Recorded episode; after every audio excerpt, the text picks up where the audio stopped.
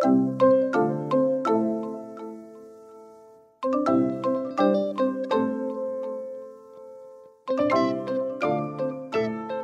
大家好，欢迎收听教育花园，我是少官。今天的教育花园又来到了每月的精选，这次的精选学校是南投县的长福国小。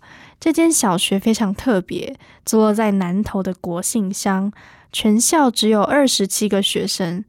当初我跟采访团队去学校的时候，有一个最大的感受就是，它真的是被山峦环抱的小学。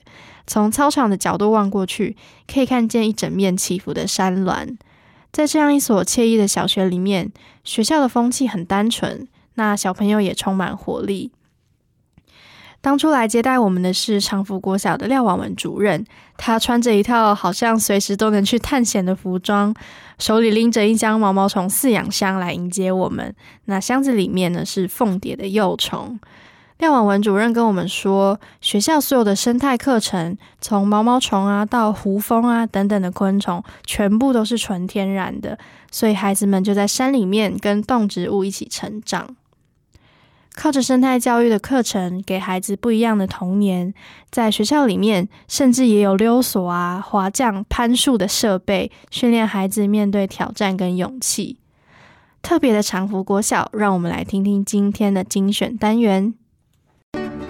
教育花园，山中小校的求生之道，南投国信长福国小。当下课钟声响起，本该是闹哄哄的下课时间，却看到大大的操场上只有几个孩子在玩抓人的游戏。原来这所在山里的小学面临人口外移，抓得住老师，却抓不到孩子。优秀的特色课程要如何被看见，一直是全校的必修课。我是长埔国小校长黄彦超。我们长埔位于南投的国兴跟台中的新社和平的交界处，可以说是南投最边疆的一个小学啊，就像是戍守边疆的大将一样，在这边驻扎。放眼看过去呢，全部都是山林，连山上的猴子都比我们学校学生多很多很多很多。其实我们学校的学生相当的迷你。只有二十七个学生而已，全校教职员工跟学生加起来不到五十个人。我是长埔国小的教导主任，我叫廖婉文。学生数是我们真的是我们的痛啊！我在这边服务了二十四年，第二十五年，我们学校拿过三次教学卓越，我们是全台湾拿到最多的教学卓越的学校之一。那我们一直都有一个理念啊，就是偏乡的孩子一生下来就比人家弱势。如果老师不能走在时代的前面，我们的孩子怎么会有机会？所以，其实我们虽然在山上，但是我们的步伐非常非常的快。我们不但是十二年国教的前导学校，我们还是前导的核心学校。我觉得围墙打开了，不一定表示看得到外面的世界。所以，其实那个眼界打开才是最重要的。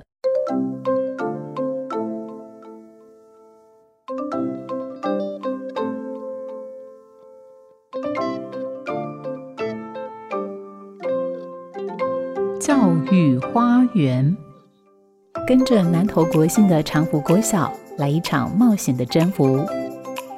我是张绿晴，现在就读长福国小六年级。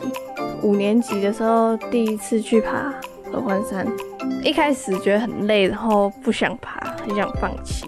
但登顶的时候看到那些山景，就觉得很有成就感。踩着步伐，调整呼吸。去年在合欢东峰上，长福国小的孩子到此一游。学校位在不靠海的南投县，山林是伙伴，也是老师。学校的课程举凡登山、攀树到空中滑降，每一次的试炼都让孩子越来越勇敢。我是长福国小黄慧冠老师。爬山的时候，其实。我们的角色不一定是照顾小孩，其实小孩回过头来照顾我们。他们说：“老师，你还好吗？老师，你在后面慢慢走没关系。”这就是我们之间的一个勇气方面的练习。我是陈妍的，是长福国小六年级的学生。学校有一个课程叫做滑降。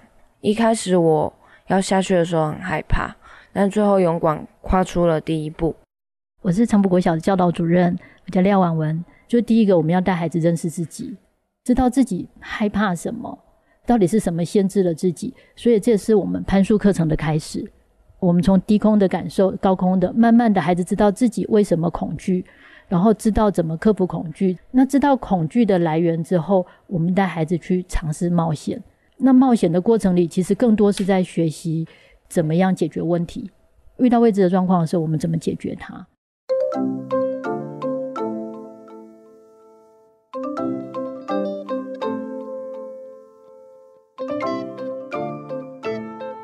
教育花园，用青春给孩子一个改变的机会。南投国信长福国小，十三年前，教育花园就采访过长福国小老师廖婉文。十三年后，一位老师变成一群伙伴，拿到三次教育部教学卓越的奖项。在学校有许多青春不在的老师，像深耕二十四年的主任廖婉文一样。热情不散，我们会这样子一再一再的挑战，其实是因为我们的信念，就是我们想要让偏乡能够发生一些质的改变，然后我们就慢慢的就变成把挑战当做一种习惯。拿到一次教学卓越，表示我们这次的课程受到了肯定。那我觉得他最基本的动力就是热情。会馆老师刚来没多久的时候，他讲过一句话：，因为我不想待在烂学校。所以我要努力让我们的学校变成一所好学校。早期认真的代课老师，我们发现他要成为正式老师的那个时候，就去教室分发的现场把他们拦截回来。那我们就这么两个、三个、四个，一个一个找来帮忙的时候，我们的团队就强起来了。就我们当然会有很多挫折，我那时候觉得很像在玩那个两人三角，就是你想快，人家不想快；你想慢，人家不想慢，就是。大家一定都必须要互相的去配合，那这种东西就是靠默契。那像我们学校，我跟我们总务主任都在这边服务二十几年了，那其他我们大概有六位老师服务了二十年。那有一些人会说你们都是老老师，可是其实老老师不见得是劣势，就是大家是更成熟，然后更有默契的一群。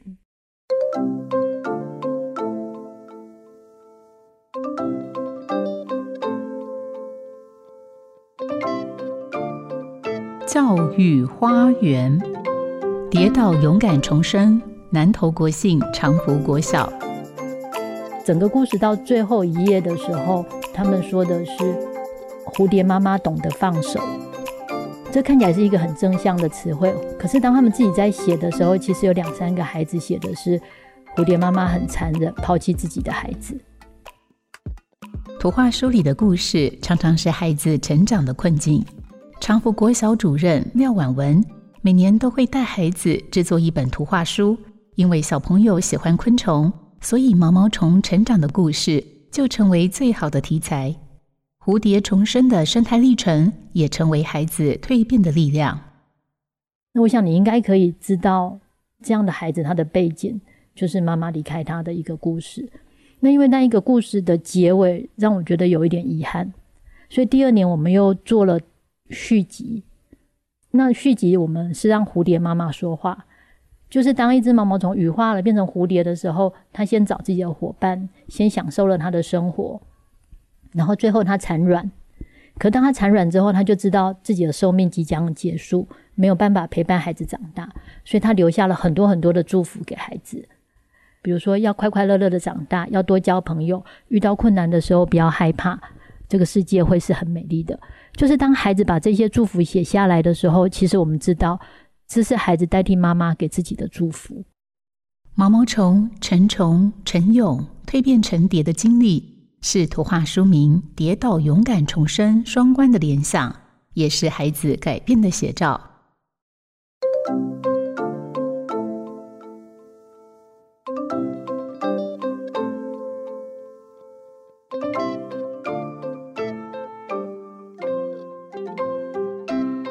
如果你喜欢我们的节目，记得按下订阅“教育花园”，或是可以上古典音乐台 FM 九七点七的脸书。